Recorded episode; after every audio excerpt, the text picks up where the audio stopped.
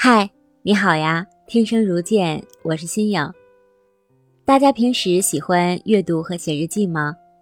喜欢用文字来记录自己的心情和生活中的琐事吗？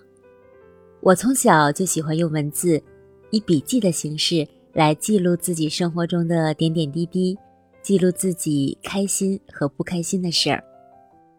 文字对于我来说，它是有生命力的。所以，一直到现在，每次翻开笔记本，看到童年时期，回看那些歪歪扭扭的文字的时候，都会让我瞬间就回到了从前。这些可以让我真切的体会到，我们的记忆啊，其实是一个记忆力特别差的孩子。随着时间的推进，很多东西都会让他遗忘掉，记忆就会背叛我们。所以，我觉得文字才是我们一生当中最好的朋友。当我写下每一个字的时候，它们都有一定的生命力，它非常虔诚地滋养着我们，直到有一天我们离开这个世界。那如果你要是恰巧是一位写作从业者，你的文字将会影响一代又一代了。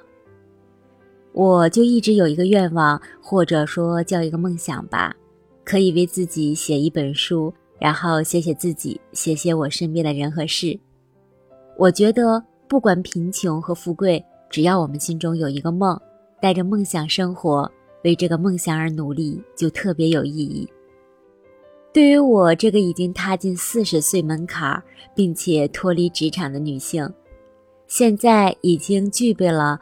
充足的精力、充盈的时间和饱满的热情、十足的马力，去实现这个一直没有机会实现的梦。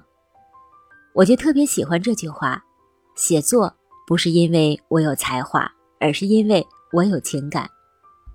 二零二三年，我把写作作为我今年成长过程中一个非常重要的一件事。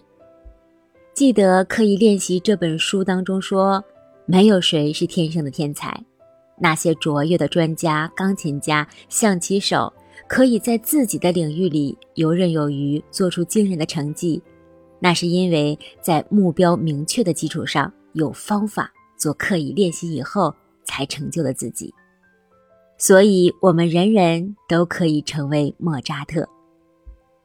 那么，以后你听到的每一个音频，都将是我用心、用我真挚的情感写出来的。谢谢你，感谢你的倾听。你有一个什么样的梦想吗？我们一起互相见证来实现吧。欢迎你留言给我。愿我们的每个梦都如四季有色彩，如日光有温度。